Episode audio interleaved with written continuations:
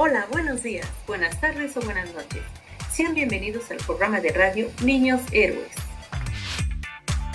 Estamos muy contentos de estar con ustedes a través de este medio. Esta es nuestra misión número 2. Además, recibimos un nuevo mes. Bienvenido mes de marzo. Ya se empieza a sentir el calor por la llegada de la primavera. Los días han sido muy calurosos. Hoy tenemos pronosticada una temperatura de 14 grados centígrados y un cielo muy despejado, libre de lluvia. Gracias a todos los que nos escucharon en nuestra primera emisión. Y no se olviden de invitar a todos sus familiares a escuchar este programa de radio. Niños, niñas, jóvenes, adultos, los abuelitos, las abuelitas, los tíos, tías, todos están invitados. En este programa tendremos muchas sorpresas. Ahora sí, niños héroes, comencemos. Niños y niñas, con el mes de marzo llegaron también algunas fechas que debemos recordar. ¿Sabían que hoy, 5 de marzo, pero de 1993, se elevó a rango constitucional el derecho a la educación? así como la obligación del Estado de impartir la educación preescolar, primaria y secundaria. Qué importante, porque la educación siempre, deberá ser una prioridad y el Estado debe garantizar que todos los estudiantes tengan acceso a ella. Hoy 5 de marzo es el Día Mundial de la Eficiencia Energética. Recordemos que podemos hacer grandes cambios al apagar las luces que no utilicemos, a leer más, para usar menos aparatos eléctricos. ¿Y por qué no? ¿Quién se anima a explorar nuevas alternativas de energía? Ustedes pueden ser esos futuros y futuras científicas, científicos, ingenieros, ingenieras. Niños y niñas, ¿ustedes saben qué son los robots? ¿Para qué sirven?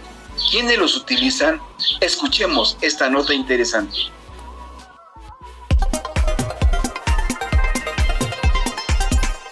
¿Qué es un robot?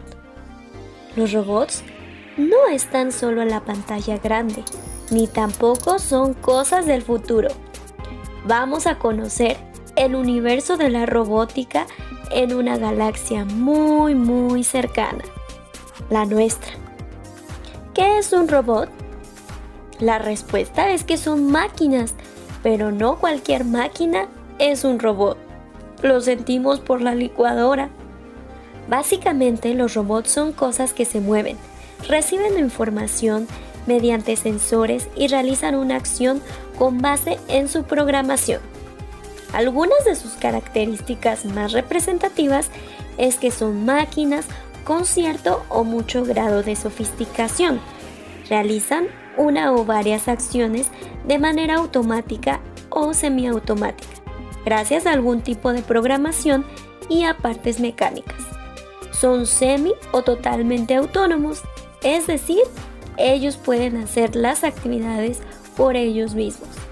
Tienen una estructura mecánica, sensores de luz, de contacto o de proximidad, uno o más actuadores que mueven, elementos terminales, sistemas de comunicación por control remoto o wireless, controladores y alguna fuente de poder.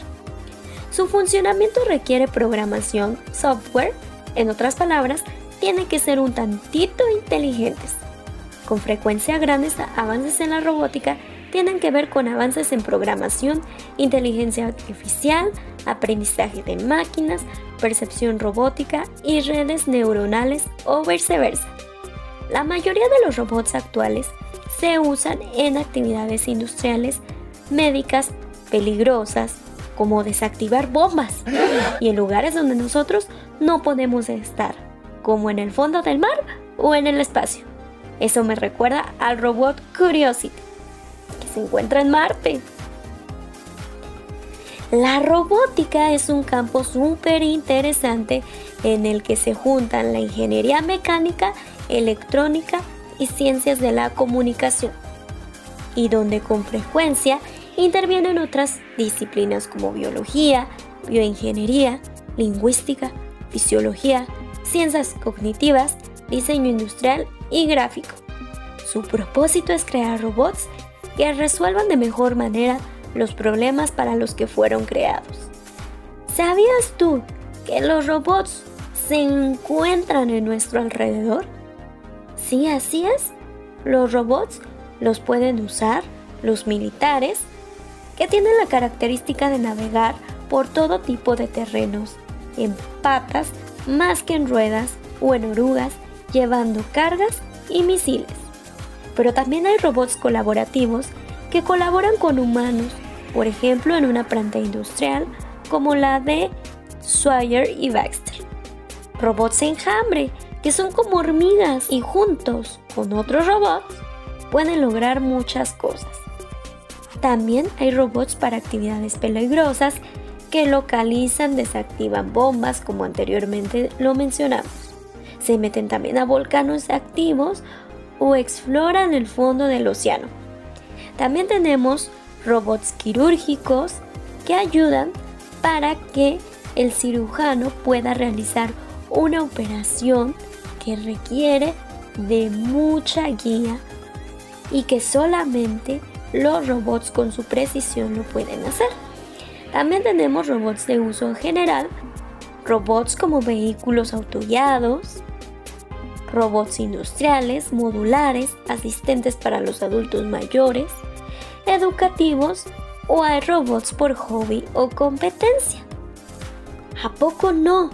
¿Te gustaría seguir explorando sobre los robots? Si quieres saber más sobre estos, te invito a que investigues de ellos en fuentes de internet o en la revista muy interesante Julie, que se compartirá en esta plataforma.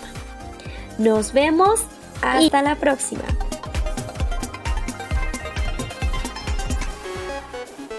Sin duda alguna, los robots pueden ayudar mucho para el bienestar de la humanidad. Gracias, maestra Marce, por la nota. Vámonos con esta canción.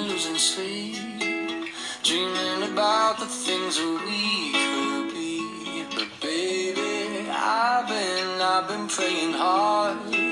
Said no more counting dollars, we'll be counting stars. Yeah, we'll be counting stars.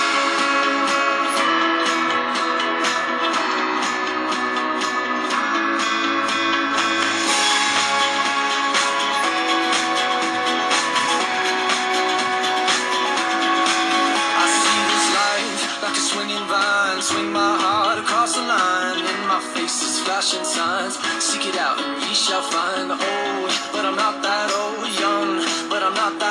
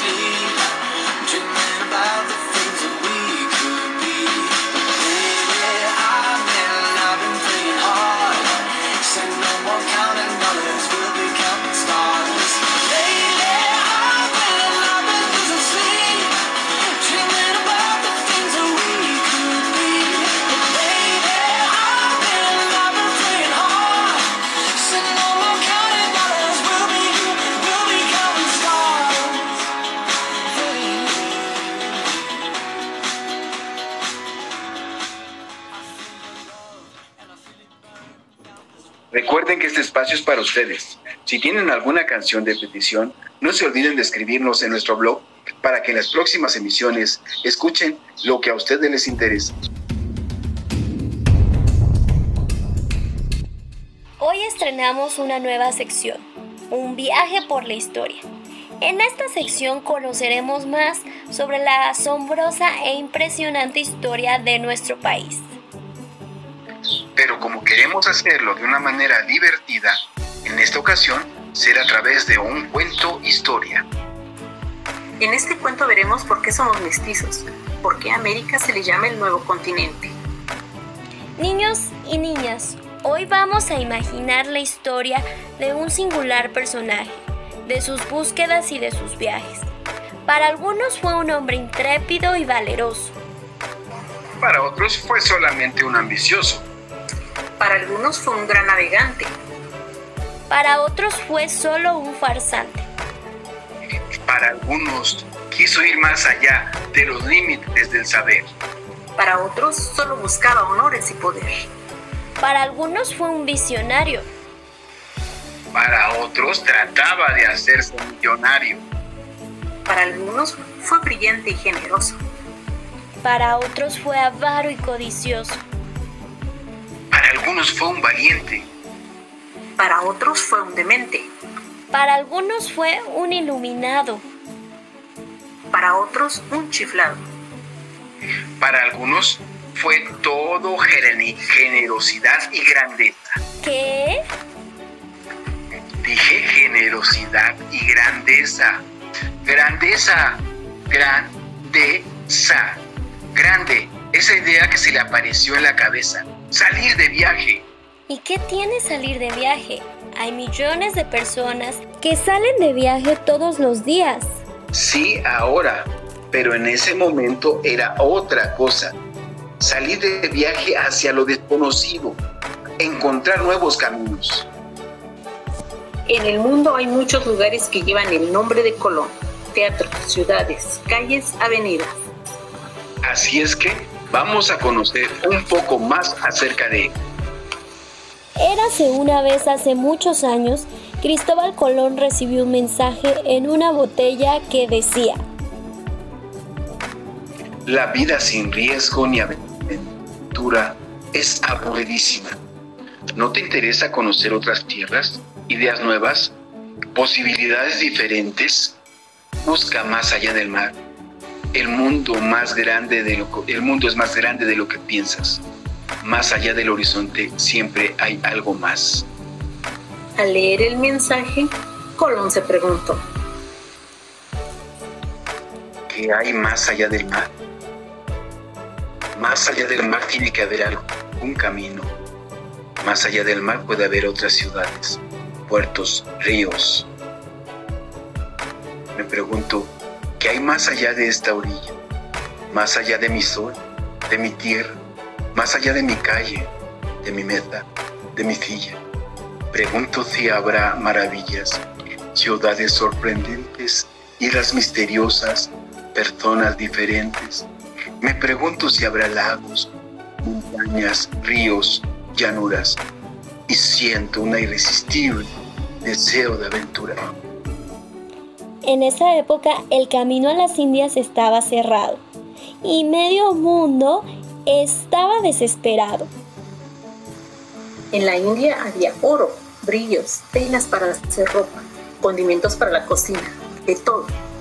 Pero ahora el comercio estaba paralizado porque el camino a las Indias estaba cerrado. Así que Colón se armó de coraje e intentó realizar su viaje. Colón tenía ideas novedosas acerca de la forma de la Tierra. Creía que la Tierra era una esfera. Así que quería llegar a las Indias por un camino totalmente diferente. Para llegar a las Indias, Colón necesitaba dinero, barcos, provisiones. Por eso pidió ayuda a algunos reyes. Los reyes de Castilla y Aragón empezaron a soñar con la expansión y por ese motivo se interesaron en el proyecto de Colón. ¿Así que usted quiere llegar a las Indias? ¿Cómo va a llegar a las Indias yendo hacia oeste? Las Indias quedan del otro lado. Colón presentó un mapa en donde mostraba qué rutas tomaría. Majestad, si ustedes han estudiado mi proyecto, espero que estén dispuestos a darme algunas carabelas y provisiones para mi travesía nuestra corona casi se desmorona. Aunque casi no tenemos oro, nos interesa su viaje si nos trae más tesoros. Entonces, no me demoro, deme oro. El proyecto nos interesa, así que es muy riesgoso, peligroso y costoso. Sin embargo, nos ha convencido. Empieza a prepararte. Había que ver a Colón el día que zarpó del puerto Estaba tan hermoso, tenía una buena pinta. Sí, una pinta, una niña y una Santa María. Las carabelas y sus navegantes iban por un camino que nadie antes tomó. El almirante cree que llegará a Oriente, a la India, a China y a Japón. Pero la travesía era cansadora y algo amarga, y algunos marineros andan con la cara larga. Estamos asustados. No vemos tierra por ningún lado. Ánimo. La tierra no puede estar muy lejos. Los marineros estaban abatidos y desalentados, y algunos están desesperados. Llevan navegando muchos días y se está terminando la comida. Están tan angustiados que les cuesta, cuesta respirar y la garganta se les cierra. Lo único que quieren es ver tierra. Colón también se siente preocupado. Por momentos tiene haber tomado un rumbo incierto y se pregunta si llegarán vivos o muertos. Todas sus convicciones, sus teorías, ¿habrán sido solo fantasías? Vamos, Cristóbal Colón, no te dejas vencer por desesperación. Ya no podéis volver atrás. Tened que navegar un poco más. Este viaje que hay que seguirlo hasta el final. Y hay que ser absolutamente audaz. ¿Será imposible llegar al este navegando hacia el oeste? ¿Será imposible cruzar un mar que antes nadie pudo navegar? ¿Será finalmente cierto que la Tierra es plana? ¿Todas sus luchas habrán sido en vanas? Después de muchos días... ¡Tierra! ¡Tierra! ¡Tierra! Colón no llegó a la India. Llegó a tierras desconocidas. América le pusieron por nombre. Colón ni lo supo el pobre hombre. Yeah, yeah, Me alegra que la tierra no sea chata y que las cosas no sean siempre igual. Me alegra que la tierra sea una esfera y que siempre se abra un camino más. Aquí existe la noche y el día y la tierra gira y gira. No, no, no, no, no, la tierra no es plana y por eso hay un nuevo sol cada mañana. Sí, sí, sí, sí, hace calor. La tierra es una esfera y la vida puede ser de mil maneras. Esto es así, sí, sí, alrededor del sol la tierra es una planeta y gira y siempre cambia, no está quieta. La tierra es una esfera en movimiento donde la vida cambia y cambia todo el tiempo. Esto es así, sí, y siempre caminos nuevos. Para andar detrás del horizonte siempre hay algo más. En el nuevo mundo hay mucho más. De lo que conocemos hay secretos por develar en caminos nuevos. Aquí existe la noche y el día, y la tierra gira y gira. En el mundo hay mucho más que el sol, el suelo que pisamos más de lo que ven los ojos y pueden tocar las manos. Sí, sí, sí, hace calor. La tierra es una esfera y la vida puede ser de mil maneras. Esto es así, sí, sí. Yeah, yeah.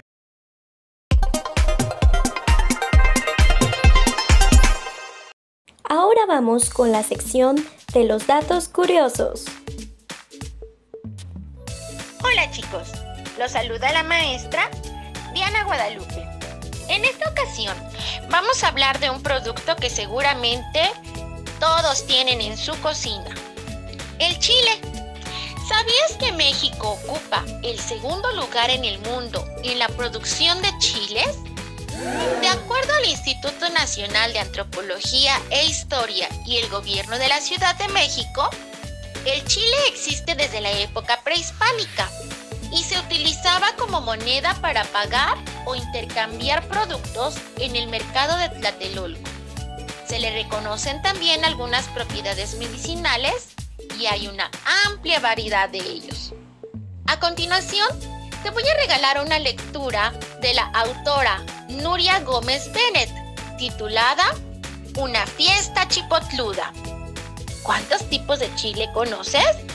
Descúbrelo. Un chilito jalapeño, que era un poco parrandero. Un festejo le hizo un día a su primo el habanero. Invitó a todos los chiles, los parientes, los hermanos Y vinieron los morita, los guajillo, los manzanos. El señor chile poblano, rellenito el muy sabroso, saludó al chile serrano, chiquitín pero picoso. No invitaron al morrón porque casi no picaba. Pero dijo el muy gorrón que él solito se invitaba. Platicaba el chile de árbol con su prima la chilaca. ¡Qué milagro! ¡Que te veo!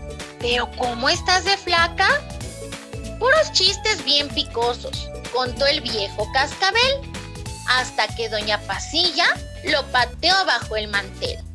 La bailada está en su punto, todo el ritmo allá en la pista. Toca junto a la rajita, enlatado el baterista.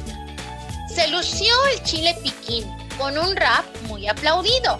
Bailó bien, solo que al final acabó todo molido. El mulato y el costeño bailaban rumba, bailaban mambo, pero nunca el cuaresmeño porque alega que está samo. Para un grupo tan picado, el festejo fue un instante, a pesar de que bailaron tanta salsa y tan picante. Espero que lo hayas disfrutado y no olvides dejar tus comentarios para nuestra siguiente emisión. Saludos a todos. Hola, soy la maestra Dalia de Sexto B y hoy les voy a compartir un texto llamado Pies apestosos. Hay personas que padecen un trastorno denominado osmidrosis o bromohidrosis. Consiste en la producción de sudor en pies, axilas y otras partes del cuerpo con un olor sumamente desagradable. Está relacionado con la función metabólica del cuerpo en general y se puede asociar con la ingestión de ciertos alimentos. Ni la higiene ni los desodorantes son del todo efectivos para controlarlo. Dicen que lavarse los pies con una infusión de té verde ayuda a controlar su mal olor. Otra manera es remojarlos un buen rato en agua con jengibre. En general, la mejor manera de controlar el olor a sudor es tomar muchísima agua Además es súper sano. Así que ya sabes, bien bañadito, calcetas limpias y montones de agua. No de refresco, conste. en las patas de Norma Muñoz Ledo. Hola, pa. Saludé sentándome junto a él en el sillón mientras leía el periódico. Me quité mis tenis color azul brillante y subí los pies a la mesa de la sala. Carmela, te en las patas, me dijo mi papá. No es hieden, es hieden, corregí. Pues no sé, hay gente a la que le hieden, pero a ti te hieden. Ni tanto. Te apestan. Un poco. Te ruge el cacle. Te azotas. No me azoto. Tus patas atufan. ¿Qué es eso? Me reí. Pues que mareas con el tufo. ¿Y qué es un tufo? Un gedor. ¿Siempre tienes que usar los mismos tenis? Son mis favoritos. Pero tienes otros zapatos. Pero estos me gustan más. Al menos lávalos. Se les quita el chiste. Huelen a omelette de huevo podrido con queso roquefort de hace 100 años. Sirven de algo. Los pones a la mesa y las moscas no se acercan. Yo tampoco. Si los pones junto al frutero, las peras maduran más rápido. No sé si sobrevivan las pobrecitas, suspiró papá. Tus pies son una bomba química. ¿Se podrá hacer algo con eso? Sí, dije, y más rápida que un rayo puse uno de mis tenis cerca de su nariz. De inmediato me lo quitó y lo aventó lejos. Luego se quedó como desmayado. Ya sé, exclamé. Envasamos ese olor y lo vendemos para hacerle competencia al gas pimienta. Nos haremos ricos.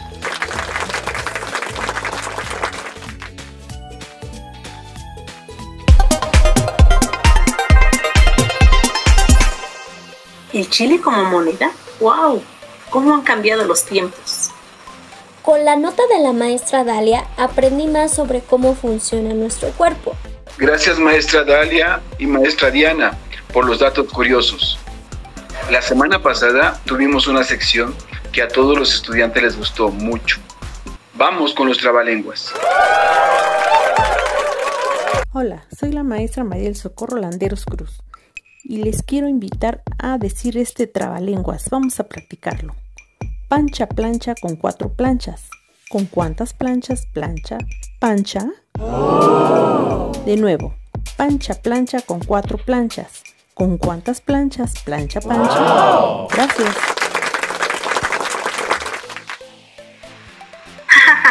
Ese trabalengua sí que me costó trabajo. Niños, ustedes practiquen mucho. ¿Y por qué no? Mándenos sus audios diciendo el trabalenguas. Ha llegado el momento de la lectura. El hombre que calculaba. ¡Qué emoción! Ya quiero saber cuáles serán las cifras de hoy. Hola, ¿qué tal amigos? Chicos, chicas, ¿cómo están? ¿Qué tal? ¿Practicaron la lectura de números? Si no lo hicieron, no se preocupen porque ahora voy a dar lectura al capítulo número 2 del hombre que calculaba, donde nuestro queridísimo amigo Beremis Samir nos va a decir algunas estrategias, cómo fue adquiriendo estas habilidades. Pongan mucha atención chicos, comenzamos. Capítulo 2, donde Beremis Samir, el hombre que calculaba, cuenta la historia de su vida. Cómo quedé informado de los cálculos prodigiosos que realizaba y de cómo vinimos a convertirnos en compañeros de jornada. Me llamo Beremis Samir y nací en la pequeña aldea de Kol, en Persia, a la sombra de la pirámide inmensa formada por el nombre Ararat. Siendo aún muy joven empecé a trabajar como pastor al servicio de un rico señor de Kamat. Todos los días, al amanecer, llevaba los pastos al gran rebaño y me veía obligado a devolverlo a su redil antes de caer la noche. Por miedo a perder alguna oveja extraviada y ser como tal negligencia severamente castigado, las contaba varias veces al día. Así fui adquiriendo poco a poco tal habilidad para contar que a veces de una ojeada contaba sin error todo el rebaño. No contento con eso pasé luego a ejercitarme contando los pájaros cuando volaban de mandadas por el cielo. Poco a poco fui volviéndome habilísimo en ese arte. Al cabo de unos meses, gracias a nuestros nuevos y constantes ejercicios contando hormigas y otros insectos, llegué a realizar la proeza increíble de contar todas las abejas de un enjambre. Esta hazaña de calculador nada valdría, sin embargo, frente a muchas otras que logré más tarde. Mi generoso amo poseía en dos o tres distintos oasis grandes plantaciones de datileras, e informado de mis habilidades matemáticas, me encargó dirigir la venta de sus frutos, contados por mí en los racimos uno a uno. Trabajase al pie de las palmeras cerca de diez años. Contento con las ganancias que le procuré, mi bondadoso patrón acaba de concederme cuatro meses de reposo y ahora voy a Bagdad, pues quiero visitar a unos parientos y admirar las bellas mezquitas y los suntuosos palacios de la famosa ciudad. Y para no perder el tiempo me ejercito durante el viaje contando árboles que hay en esta región, las flores que la embalsaman y los pájaros que vuelan por el cielo entre nubes. Y señalándome una vieja higuera que se erguía a poca distancia, prosiguió. Aquel árbol, por ejemplo, tiene 284 ramas sabiendo que cada rama tiene como promedio 346 hojas. Es fácil concluir que aquel árbol tiene un total de 98.548 hojas. ¿No cree, amigo mío? ¡Maravilloso! exclamé atónito. Es increíble que un hombre pueda contar de una ojeada todas las ramas de un árbol y las flores de un jardín.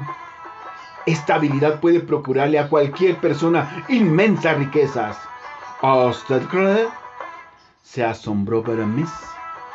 Jamás se me ocurrió pensar que contando los millones de hojas de los árboles y los enjambres de abejas se pudiera ganar dinero. ¿A quién le puede interesar cuántas ramas tiene un árbol o cuántos pájaros forman la bandada que cruza por el cielo? Su admirable habilidad, le expliqué, puede emplearse en 20.000 casos distintos en una gran capital como Constantinopla o incluso en Bagdad. Sería usted un auxiliar precioso para el gobierno. Podría calcular poblaciones, ejércitos y rebaños. Fácil sería evaluar los recursos del país, el valor de las cosechas, los impuestos, las mercaderías y todos los recursos del Estado. Le aseguro por las relaciones que tengo, pues soy Bagdali, que no le sería difícil obtener algún puesto destacado junto al califa Al-Muhtasen, nuestro amo y señor. Tal vez pueda llegar al cargo de visir, tesorero o desempeñar las funciones de secretario de Hacienda musulmana. Si es así en verdad, no lo dudo, respondió el calculador. Me voy a Bagdad. Y sin más preámbulos, se acomodó como pudo en mi camello, el único que llevábamos, y nos pusimos a caminar por el largo camino, cara a la gloriosa ciudad. Desde entonces, unidos por este encuentro casual en medio de la agreste ruta, nos hicimos compañeros y amigos inseparables. Berenice era un hombre de genio alegre y comunicativo, muy joven aún, pues no había cumplido todavía los 26 años. Estaba dotado de una inteligencia extraordinariamente viva y de notables aptitudes para la ciencia de los números. Formulaba a veces sobre los acontecimientos más triviales de la vida, comparaciones inesperadas que denotaban una gran agudeza. Matemática, Sabía también contar historias y narrar episodios que ilustraban su conversación y de por sí atractiva y curiosa. A veces se quedaba en silencio durante varias horas, encerrado en un mutismo impenetrable, meditando sobre cálculos prodigiosos. En esas ocasiones me esforzaba en no perturbarlo. Le dejaba tranquilo que no pudiera hacer con los recursos de su privilegiada memoria descubrimientos fascinantes de los misteriosos arcanos de la matemática, la ciencia que los árabes tanto cultivaron y engrandecieron. Radio Escuchas. Sus maestros les queremos felicitar por haber concluido su segundo trimestre. Felicidades por su esfuerzo. Sigan con ese entusiasmo y educación para tener el tercer trimestre. Hola chicos y chicas, buen día, tarde o noche según nos escuchen. Los saluda su maestra Laura y quiero felicitarlos por haber concluido satisfactoriamente este segundo periodo de trabajo en casa. Sigan con ese entusiasmo y dedicación que los caracteriza para este tercer periodo. Gracias padres por el apoyo en casa, sigan cuidándose, saludos. Hemos estado muy contentos de presentarles nuestra segunda emisión del programa de radio. Aquí estaremos la próxima semana. Hablaremos acerca de las vacunas y el Día de la Mujer. No se lo pierdan. Así es, y todas las semanas habrá diferentes secciones con muchas sorpresas, invitados y más. No se olviden de seguirnos e invitar a todos a unirse. Por último, les dejamos esta canción para ser felices.